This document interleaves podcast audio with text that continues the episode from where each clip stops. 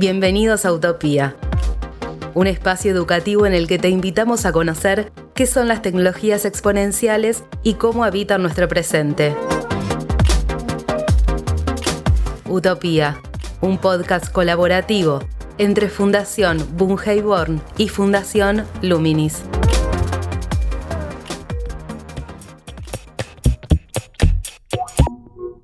Hola, ¿qué tal? Bienvenidos a Utopía. Mi nombre es Gabriel Latorre y los invito a seguir recorriendo este mundo de las tecnologías exponenciales.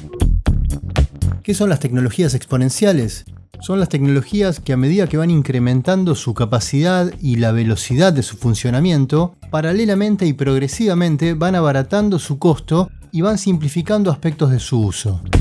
En episodios anteriores abordamos tecnologías que están fundamentalmente inscritas dentro del mundo digital, por ejemplo la inteligencia artificial, la tecnología blockchain, y también otras que tienen un correlato en el mundo físico, como Internet de las Cosas o la robótica. Si bien todas esas tecnologías tienen en común que funcionan en base a datos, como vimos en el primer episodio donde abordamos la tecnología Big Data, tienen otro aspecto central para poder funcionar, que es que todas requieren de la programación como método de construcción de los sistemas y plataformas con las cuales es posible que operen. En este episodio en cuestión vamos a ver qué es la programación, de qué se compone, si es simplemente escribir órdenes en formatos de líneas de código para que las entienda una computadora, si solo requiere el conocer un lenguaje con el cual uno puede construir esas instrucciones en función de determinado tipo de producto, que puede ser una aplicación específica, por ejemplo, para permitirnos geolocalizar el lugar en el cual estamos en este momento.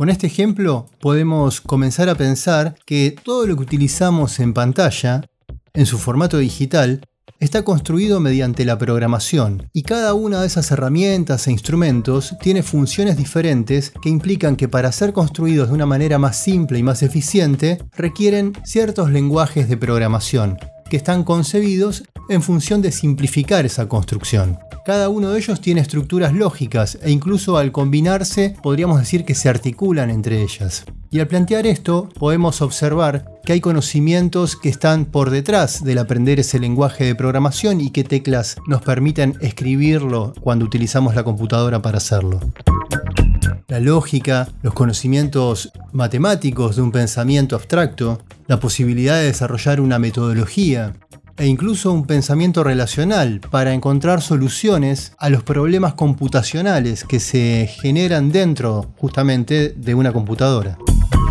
Bien, más allá de que encontremos que cada vez hay más ofertas laborales en torno a oficios y profesiones que tienen que ver con la programación, en esta ocasión, a través de las voces de tres especialistas, vamos a intentar profundizar en aspectos que tienen que ver con la relación entre la programación y los algoritmos, con el contexto de conocimientos en el cual se inscribe la programación en el marco de las ciencias computacionales, con su vinculación con la posibilidad de comprender mejor el mundo en el cual desarrollamos todas nuestras actividades con un altísimo grado de interacción con entornos digitales, con tecnologías digitales. Si ya nos encontramos en el punto en que empiezan a surgir problemas éticos en los cuales una inteligencia artificial puede decidir si una persona debe acceder o no a un crédito bancario, por ejemplo, este tipo de casos nos plantean más profundamente la necesidad de empezar a comprender cómo funcionan este tipo de tecnologías. Y esto ya se inscribe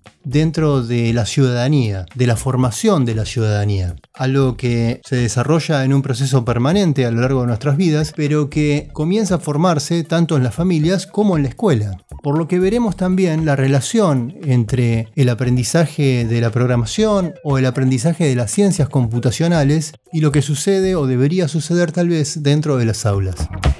Pero para comenzar a adentrarnos en este tema, les propongo que comencemos a escuchar a nuestro primer invitado de este episodio. Él es Fernando Chapachnik, quien es doctor en Ciencias de la Computación e investigador del Instituto de Ciencias de la Computación de la Universidad Nacional de Buenos Aires y del CONICET. A su vez también es director ejecutivo de la Fundación Sadowski, una fundación que hace muchos años está trabajando en la alfabetización en ciencias de la computación o en ciencias computacionales a través de programas como Programar, donde desarrollan actividades de formación para docentes y directivos y una infinidad de materiales para facilitar ese trabajo dentro de las aulas. Fernando va a comenzar poniéndonos en contexto. ¿Lo escuchamos? Utopía hay una disciplina, un área del conocimiento que se llama las ciencias de la computación, que incluye un conjunto diverso de saberes. Uno muy importante es la programación que se ocupa de cómo darle instrucciones a las computadoras, para decirlo en dos palabras. Eso no agota el conocimiento de la tecnología informática que nos rodea. ¿Por qué? Porque hay un montón de otras áreas. Nombro algunas. Por ejemplo, entender los componentes de una computadora, la arquitectura de computadoras, así se llama. Entender cómo se interconectan varias computadoras entre sí. Entender cómo se manejan los datos, otra pata, la inteligencia artificial. Todas esas componen las ciencias de la computación. Entonces, si bien durante un tiempo fue útil para avanzar en la discusión, hacer como este desagregado, me parece que ahora que nos acercamos a tener impacto en los planes de estudio, en los diseños curriculares, en la gramática escolar, necesitamos un poquito de claridad epistemológica. Se trata de las ciencias de la computación. Esa es la disciplina que explica cómo funciona la tecnología del siglo XXI y es la que considero yo tiene que tener un lugar en nuestras aulas. Dentro de este marco que definíamos recién de las ciencias de la computación como una disciplina amplia, la programación es una de sus patas principales. Programación trata de entender todo lo necesario para ver cómo darle instrucciones a las computadoras. A veces se mete dentro de lo que se denomina programación otra área conexa, con límites difusos con la programación, que es la algoritmia, que tiene que ver con pensar cuáles son esas secuencias de instrucciones muy precisas necesarias para llevar adelante una tarea. Un ejemplo de esto es el siguiente. Si yo te doy una sucesión de números, muchos, muchos números, y te pido ordenarlos de mayor a menor, pero no a vos que sos una persona inteligente y que te puedes dar una estrategia distinta ante cada secuencia de números. Estas instrucciones se las tenemos que dar a una máquina, y que como es una máquina no piensa, sino que simplemente ejecuta al pie de la letra unas instrucciones que son una combinación de pequeñas operaciones. Operaciones muy simples cada una de ellas, pero que combinadas pueden hacer cosas complejas. ¿Cuál es la secuencia de instrucciones que sin importar el listado original de números, al finalizar obtenga un listado de números ordenados? ¿Cuál es esa secuencia de instrucciones que hace que si se los doy completamente invertidos, me los devuelvo ordenados? Si se los doy salteados, me los devuelvo ordenados. Si le doy 1000, me los devuelvo ordenados. Si les doy 2000, me los devuelvo ordenados. Si les doy 15, me los devuelvo ordenados. ¿Se entiende? Pensar esa secuencia de instrucciones quiero ser muy preciso en esto, no como decirle a una persona, porque las personas no seguimos instrucciones cual robot. Las personas somos inteligentes, nos podemos dar estrategias distintas en cada oportunidad. Vos a una persona le podés decir, bueno, pasa el número al lado del que le siga. Vos a una computadora no le puedes decir eso. ¿Qué significa pasar? ¿Qué significa al lado? ¿Al lado izquierdo? ¿Al lado derecho? ¿Qué significa? ¿Qué pasa con el número que estaba en ese lugar? ¿Qué significa el que le siga? Es muy distinto darle unas indicaciones a una persona que darle una serie de instrucciones muy precisas a una computadora. Diseñar esa serie de instrucciones muy precisas es pensar el algoritmo. De eso se encarga la algoritmia. Una vez que uno tiene el algoritmo, hay que volcar eso en un lenguaje de computación, en un lenguaje de programación. Eso es la programación. Muchas veces estas dos tareas se hacen de manera mm, concurrente, se hacen las dos más o menos a la vez. Por eso a veces a la algoritmia se la mete dentro de la programación y no está mal eso. En lo planteado por Fernando encontramos una serie de ideas interesantes para seguir desarrollando en este episodio. Una de ellas es que las ciencias de la computación son las que nos brindan ese bagaje de conocimientos para poder comprender más cabalmente el mundo con el cual interactuamos cotidianamente. Es decir, ese mundo que está mediado por tecnologías digitales. Otro punto es que la programación está inscripta dentro de las ciencias de la computación y que es el método con el cual de alguna manera podemos conversar con la computadora o al menos brindarle las instrucciones para que cumpla determinada función. Y que esa secuencia de órdenes, la construcción de esa secuencia de órdenes, está dentro de la algoritmia. Como hemos visto en episodios anteriores, ya tenemos una definición de qué es un algoritmo, pero no está de más recordarlo nuevamente con nuestro invitado. Un algoritmo es una secuencia de pasos y en general uno habla de la pertinencia de un algoritmo para solucionar un problema. Quiero ser muy claro con esto. Un problema, cuando decimos que se trata de solucionar un problema, se trata de solucionar un problema computacional. Un problema computacional es un problema que está formulado dentro de una computadora. Eventualmente una computadora puede trabajar con una representación de un problema real. Por ejemplo, si yo tengo que ordenar a una sucesión de alumnos por altura, eso no es un problema computacional. Las computadoras no manipulan alumnos. Puedo hacer una representación de ese problema y representar a cada alumno por su altura. Y entonces ahí lo que tengo es una secuencia de números y esos sí son elementos que manipula una computadora y puedo resolver eso como un problema computacional. Por supuesto, también hay problemas computacionales mucho más cercanos al mundo real. Procesar una onda de sonido para almacenarla, para transmitirla, para aumentarle el volumen. Lo mismo con una imagen. Dado un mapa digitalizado, encontrar el lugar más cercano que vende cierto tipo de alimentos. Hay un montón de problemas computacionales interesantes desde el punto de vista real, pero no tenemos que presuponer que la resolución de problemas es cualquier problema de nuestra vida real. Ante un mismo problema computacional hay muchas estrategias distintas. En parte por eso decimos que se trata de una ciencia, justamente porque hay un estudio de cuáles son las diferentes estrategias para los distintos problemas, las técnicas con las que se los puede comparar a estos distintos algoritmos, hay una serie de criterios para evaluar cuál es el algoritmo más conveniente. Suele suceder que ante un mismo problema hay distintos algoritmos que tienen distintas ventajas y distintas desventajas. Además, por supuesto, este conocimiento experto está apoyado en una metodología. Cuando nos tenemos que enfrentar ante un problema computacional y resolverlo, y nos hemos formado en el tema, tenemos cierto bagaje metodológico para que, además de, si querés, el pensamiento libre que siempre está disponible, bueno, poder hacer un abordaje más sistemático para hallar ese algoritmo, ¿no? Digo, así como cuando vos vas a un médico y esa persona te puede escuchar y sacar cuál es tu diagnóstico, puede pasar eso o puede ser que no, que te tenga que revisar y entonces sigue un procedimiento más o menos sistemático para llegar a tu diagnóstico. Bueno, lo mismo pasa con la programación, con la algoritmia, ¿no? Uno ante un problema por ahí tiene experiencia o usa su creatividad y inmediatamente formula una solución, o si no hay un montón de herramientas conceptuales de las que uno se va nutriendo para ir construyendo esas soluciones algorítmicas a los diferentes problemas. Pudimos escuchar entonces que otro de los puntos importantes planteados por Fernando es que las ciencias computacionales y el desarrollo de la algoritmia implica manejar un bagaje de herramientas conceptuales para poder pensar la construcción del instrumento más eficiente en función del problema a resolver. Y que todo ese proceso involucra a la programación, porque es el método para poner a prueba ese algoritmo. Ahora les propongo que a través de Eduardo Sáenz de Cabezón, doctor en matemáticas de la Universidad de La Rioja, España, y a su vez también divulgador de los conocimientos de las matemáticas y su vínculo con las tecnologías digitales en su canal de YouTube titulado Derivando, podamos clarificar un poco cuáles son los conocimientos matemáticos, los conocimientos de lógica que facilitan el proceso de formación y de implementación de los conocimientos de un programador. Y esto es importante también tenerlo en cuenta porque está inscrito en el núcleo de lo que es un algoritmo, con lo cual nos va a permitir también tener una noción más clara o tal vez acercarnos a una idea más definida de cómo funcionan los algoritmos cualquier algoritmo finalmente tiene que conversar con la máquina. Y la máquina, el lenguaje que entiende es el lenguaje lógico. Es lo que en, informática llamamos la lógica booleana. Esto que vimos en la escuela o en la secundaria de operaciones AND, OR, NOT, o sea, de y, o, negación, no es la conjunción, la disyunción, etc.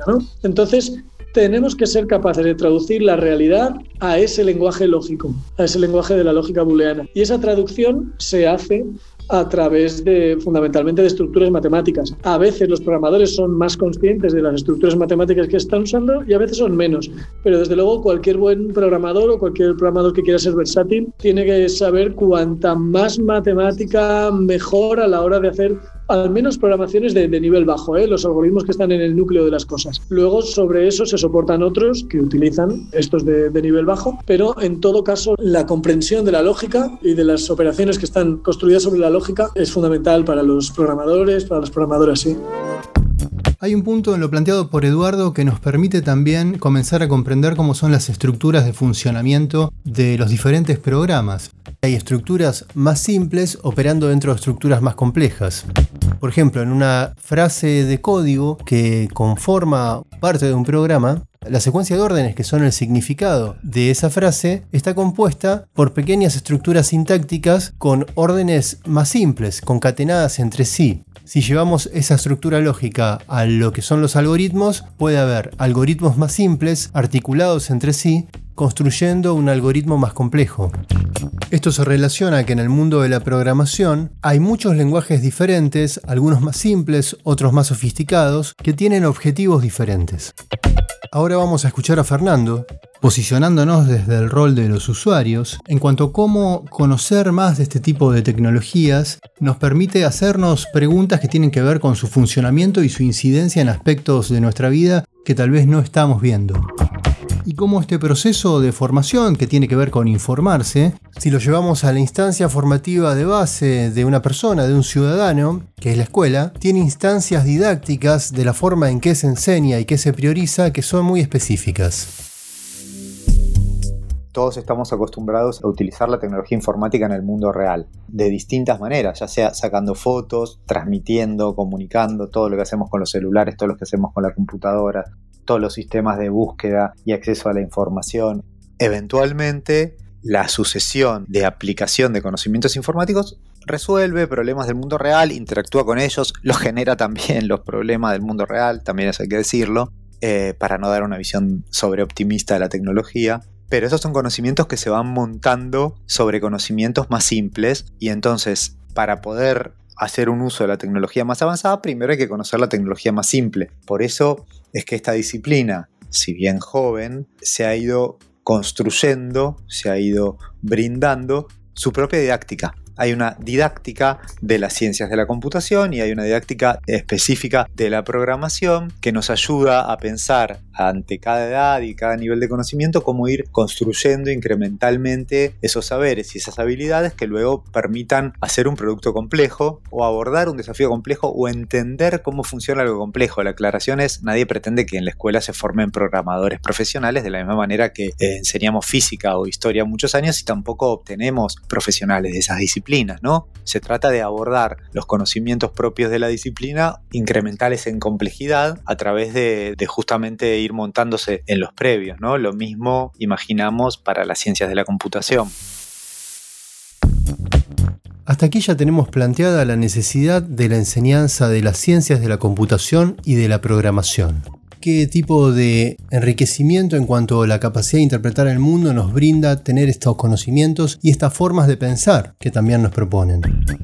Ahora les propongo que escuchemos un ejemplo concreto sobre cómo trabajar la enseñanza de las ciencias computacionales, de la programación, de estas propuestas de pensamiento a través de los videojuegos.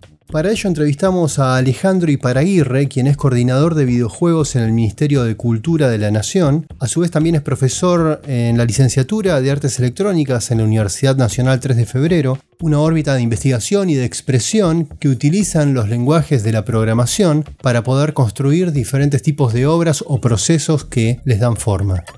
Alejandro también es docente del taller de interactividad en la licenciatura de diseño en la Universidad de San Andrés y es miembro fundador de Fundab, la Fundación Argentina de Videojuegos. ¿Lo escuchamos?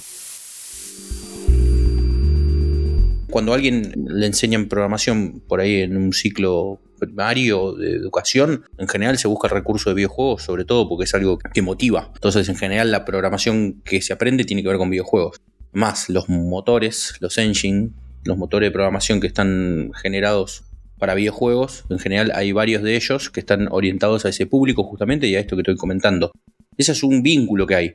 Después, por otro lado, es el uso de juegos o videojuegos como proceso de aprendizaje, que ahí ya abordamos el concepto de edutainment. Y ahí en ese caso no es aprender a programar un videojuego, sino es por ahí a través de un videojuego aprendo a programar, que es distinto. Lo que pasa es que aprender a programar es muy amplio. Uno puede aprender código, puede aprender lógica de programación, digamos, hay como distintas partes de la programación que uno debería aprender.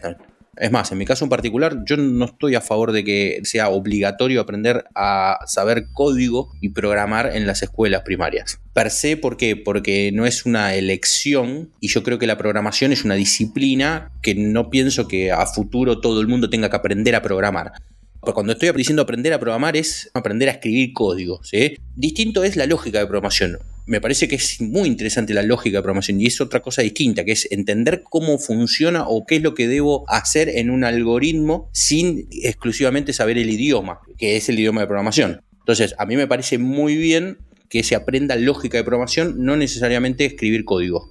Los fundamentos desde el hecho de no eh, sesgar una exploración vocacional, porque no considero que todo el mundo en el futuro tenga que programar. Hay gente que le gusta hacer arte y no necesariamente tenga que programar. Sin embargo, es muy bueno que sepa lógica de programación. Eso es lo que yo divido. En base a eso, bueno, ahí hay cuestiones distintas, porque uno puede usar un videojuego para explicar justamente la lógica de programación que está asociada a todo lo que es el pensamiento algorítmico, o secuencial, como se dice. Y eso se usa para un montón de cosas, ¿no? No solo para la programación. Es distinto poder usar un videojuego para aprender esto que estoy planteando, o por otro lado, es distinto aprender un código de programación haciendo un videojuego. Hay, una cuestión lógica que tiene que ver con el sistema educativo que es muy simple. Hoy el, sistema educativo en realidad lo que hace es explicar un contenido de manera directa. Y hoy lo que se busca es justamente un concepto más tangencial, llegar al conocimiento entendiéndolo desde el lado de la aplicación. Entonces de repente uno con este sistema de pensamiento algorítmico secuencial, uno lo que puede hacer es llegar a un contenido, explicarlo, pero desde su aplicación. Y después llega al contenido en sí teórico porque si no, uno aprende el contenido teórico y hasta que no lo aplicó después, no sabe para qué lo va a usar. Entonces lo que sucede es este famoso dicho que es, sí, yo aprendí un montón de cosas en el secundario, en la escuela, en el primario y todo, pero nunca usé esto. Y por ahí lo usaste, pero no te diste cuenta, ¿no? Entonces empieza a suceder esa situación. ¿Y por qué es? Porque la teoría no puede estar disociada de la práctica. Yo lo que digo es, se aprende haciendo por un lado y por otro lado, en realidad la teoría está al servicio de la práctica. cambio paradigma pedagógico también tiene que ver en esta idea de que los contenidos no están separados por disciplina, sino se empieza a vincular un proyecto y a partir de ese proyecto uno empieza a aprender un montón de instancias de algo para hacer.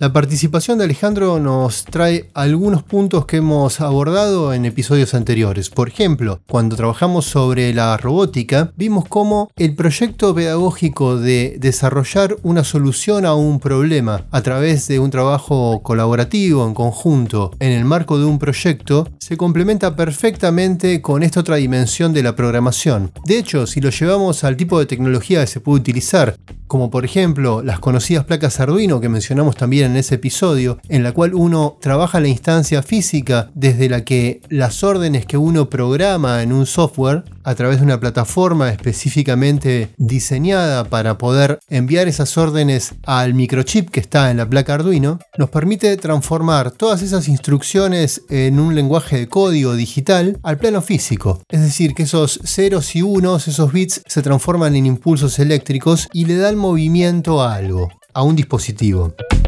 Sobre esta instancia que abarca la programación también le preguntamos a Alejandro. Este tipo de placas de Arduino que vos planteás o, este tipo de cuestiones que salen de, lo digital y empiezan a incorporar lo físico, se usa para cuestiones que tienen que ver con arte electrónico y por otro lado también se utiliza para robótica. La sensación de lo que pasa cuando alguien programa algo y sucede algo dentro de una computadora, un dispositivo móvil o lo que fuese, está buenísima, pero también está bueno ver algo físico, una reacción física que está sucediendo más allá de la computadora cuando alguien programa la computadora. Entonces esa relación, esta idea de probar, de ver, de cambiar en la compu y de estar todo el tiempo, bueno, genera un ambiente de aprendizaje muy interesante. También es parte de exploración de electrónica, justamente, ¿no? Hoy la electrónica viene cada vez más integrada, que es lo que está sucediendo, y esto invade un montón de industrias, como por ejemplo la industria mecánica. Lo que está sucediendo también es que cada vez hay menos dispositivos, menos componentes electrónicos, cada vez están más concentrados y cada vez son más programables, por llamarlo de alguna manera. Pero a la vez, ¿qué quiere decir? Con algo muy chiquitito, con pocos componentes, ¿sí? en general terminan siendo integrados estos componentes. Uno ve una placa electrónica de un funcionamiento de, de algo de audio. Cuando uno ve el circuito, tiene más componentes, que digo, capacitores, resistencia, un montón de cosas, que en realidad hoy cada vez están más en un componente que es el integrado, y a partir de ahí uno lo programa. Lo bueno del Arduino que tiene es que la posibilidad que uno puede programar distintas cosas, ir justamente chequeando, iterando y probando si lo que programamos está bien, es lo que funciona, es lo que no. La verdad que es una práctica interesante y funciona muy bien. A mí me parece que es muy bueno porque también parece que no, pero yo no creo que todo pase por una computadora o un dispositivo móvil y no haya que hacer otra cosa. Ya el hecho de tocar, de tener, de, trabajar la motricidad fina es muy importante, aunque parezca que no. Tiene que ver con la inteligencia kinestésica incluso. Tenemos entonces que existen medios tecnológicos como esta placa Arduino que mencionábamos que nos permiten trabajar las dimensiones tanto de la programación como de la robótica. Lo que conlleva además del trabajo pedagógico, de desarrollarlo en un proyecto grupalmente, sea en función de una actividad artística, de la solución de un problema de domótica para que se abra una puerta de la casa o de la escuela, por ejemplo, o para trabajar en el desarrollo de la inventiva emprendedora. Pero todo esto a su vez forma y estimula una serie de capacidades que son cognitivas y que tienen que ver con las formas en que aprendemos y en que ponemos en juego esos conocimientos. En relación al uso de las tecnologías se ha hablado mucho de esto y al respecto le preguntamos a Fernando Chapachnik sobre su análisis durante mucho tiempo se hizo mucho énfasis en las habilidades de pensamiento que genera la programación. Hoy en día, con un poco más de evidencia, estamos en condiciones de matizar un poco esa afirmación y decir que cuando empezamos a mirar la evidencia de manera más rigurosa, los efectos son moderados.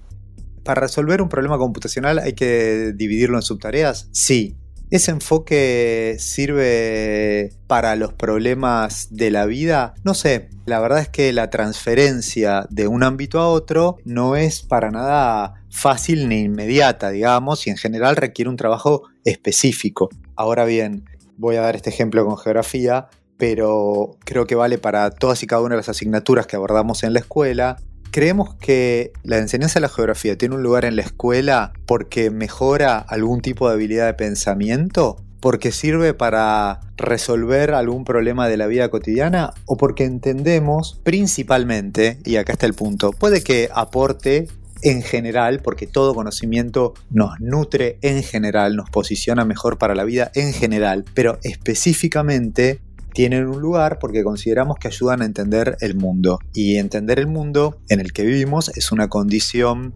necesaria para poder opinar al respecto de ese mundo y para poder eventualmente impactar en él, generar cambios, tener eventualmente una opinión y decir que esto no nos gusta que sea de esa manera o que nos gustaría que sea más de esta otra manera y poder desde el lugar que nos toque trabajar para que las cosas sean de una u otra forma. Lo mismo pasa con la tecnología informática. Hoy la tecnología informática explica una parte creciente de nuestras experiencias cotidianas porque intermedia con un montón de cosas con las que interactuamos, la comunicación interpersonal, etcétera, pero además, porque yo siempre doy este ejemplo, ¿no? Pero discutimos en el Parlamento cuestiones de tecnología, discutimos sobre voto electrónico electrónico, por ejemplo. Esto pasó en el Parlamento de la Argentina hace 4 o 5 años. Es una discusión que tal vez vuelva, no está del todo saldada. ¿Cómo nos posicionamos ante eso? ¿Podemos distinguir con los conocimientos que tenemos ahora Fíjate que en aquel momento había posiciones radicalmente opuestas. Algunos que decían que el voto electrónico podía garantizar una serie de preceptos democráticos y otros decían que era imposible. Por supuesto que finalmente se trata de esas opiniones de temas muy profundos desde lo tecnológico y por supuesto desde lo democrático, ¿eh? pero hablo de la parte tecnológica que requieren de opiniones expertas, pero nosotros tenemos que poder interactuar con eso, ¿no? De la misma manera que nosotros no podemos fabricar vacunas, pero gracias a los conocimientos que tenemos en la escuela, entendemos qué es una vacuna y por qué es bueno vacunarse, y qué es un virus, y qué es una bacteria. Por ahí no nos acordábamos del todo la diferencia, pero con un repaso, buscando en esos saberes escolares, ya nos encaminamos. Con la tecnología informática hoy en día no podemos hacer lo mismo porque la escuela no nos nutre para eso. Entonces, la principal ventaja de incorporar conocimientos de ciencias de la computación a la escolaridad es poder nutrir de conocimientos y de habilidades a nuestros alumnos y alumnas para que ejerzan una ciudadanía de mayor densidad, una ciudadanía que les permita opinar sobre temas tecnológicos, posicionarse cuando esos temas tecnológicos invaden el debate público, eventualmente a partir de esos posicionamientos demandar cambios, tomar acciones. En definitiva creo que la clave es eso, ¿no? Tiene que ver con mejorar la calidad de nuestra experiencia ciudadana. Y en este punto ya podemos preguntarnos si todo el recorrido de este episodio e incluso los que hemos hecho con los anteriores de este ciclo de Utopía abordando diferentes tecnologías exponenciales nos forman como ciudadanos digitales o ya en el contexto tecnológico en el que estamos insertos en nuestras sociedades y globalmente nos forma simplemente como ciudadanos. Esto pensando siempre en cómo todas estas tecnologías las utilicemos o no, inciden en nuestra vida cotidiana y en nuestra proyección de futuro. Utopía. Te diría que es en el marco de una ciudadanía punto, porque voy a llevar el ejemplo un poco al extremo, ¿no? Imaginemos una persona que decide y hace todo el esfuerzo posible por minimizar sus interacciones digitales. Bueno, pero si el día de mañana se aprueba en el Parlamento que se vota de manera electrónica, eso le compete igual. Si se aprueba una reglamentación sobre autos no tripulados, es decir, autos que se conducen solos, eso le compete igual. Entonces, no es ciudadanía digital, es ciudadanía punto. Una ciudadanía densa, rica, nutrida, tiene por supuesto un montón de requerimientos, pero uno de ellos es poder participar en el debate público y el debate público tiene cada vez más que ver con cuestiones tecnológicas. Por supuesto, además, más allá de este ejemplo medio extremo que yo decía, el grueso de nosotros tenemos una riquísima vida digital, a través de las redes sociales, a través de los celulares, a través de las computadoras, las usamos para trabajar y entonces se requiere que tengamos una serie de conocimientos más bien prácticos sobre cómo desenvolvernos en ese mundo. Esos requisitos pueden tener una característica memorística, es decir, yo como a los nenes, ¿viste? Le puedo decir, no metas los dedos en el chufe porque si no te, te doy un chirlo. Bueno, pero en realidad creo que no apuntamos a eso como modelo de enseñanza y nos gustaría que cada una de esas pautas que le damos de cuidado en el mundo digital a los niños y a las niñas, pero también a los adultos, estén respaldadas en un saber más profundo. Casi te diría que no sea necesario dar una checklist de cómo comportarse en el mundo digital, porque eso sea consecuencia de un aprendizaje más profundo. Por ejemplo, a quienes nos dedicamos a la tecnología, Nadie nos tuvo que decir, cuando vos le mandás una foto a la otra persona, esa foto ya no queda bajo tu control. ¿Por qué no nos tuvieron que decir eso? Si cuando yo estudié en la universidad no había forma de mandar fotos digitales. Bueno, pero el entender cómo funciona la tecnología hace que eso sea una consecuencia obvia del hecho de que se puedan mandar fotos digitales. O sea, el conocimiento profundo sobre cómo funciona la tecnología nos permite ya saber comportarnos de manera precautoria, incluso ante tecnologías nuevas, porque entendemos cómo funcionan por detrás. Así llegamos al final de este episodio de Utopía en el que abordamos la temática de la programación. Fuimos transitando un desarrollo hacia lo que es la conciencia ciudadana. Conciencia en un sentido de tener conocimiento e información sobre cómo funcionan las tecnologías que inciden en nuestra vida, tanto a nivel de sociedad como globalmente, y que a su vez configuran aspectos de nuestro futuro, tanto en un plano individual como de comunidad. De alguna manera tal vez esto sintetice una parte importante del sentido de todo este ciclo. Les recuerdo que encontrarán en la descripción de este episodio información sobre los entrevistados y algunos de los temas mencionados, y les propongo reencontrarnos en nuestro próximo episodio. Mi nombre es Gabriel Latorre y los saludo.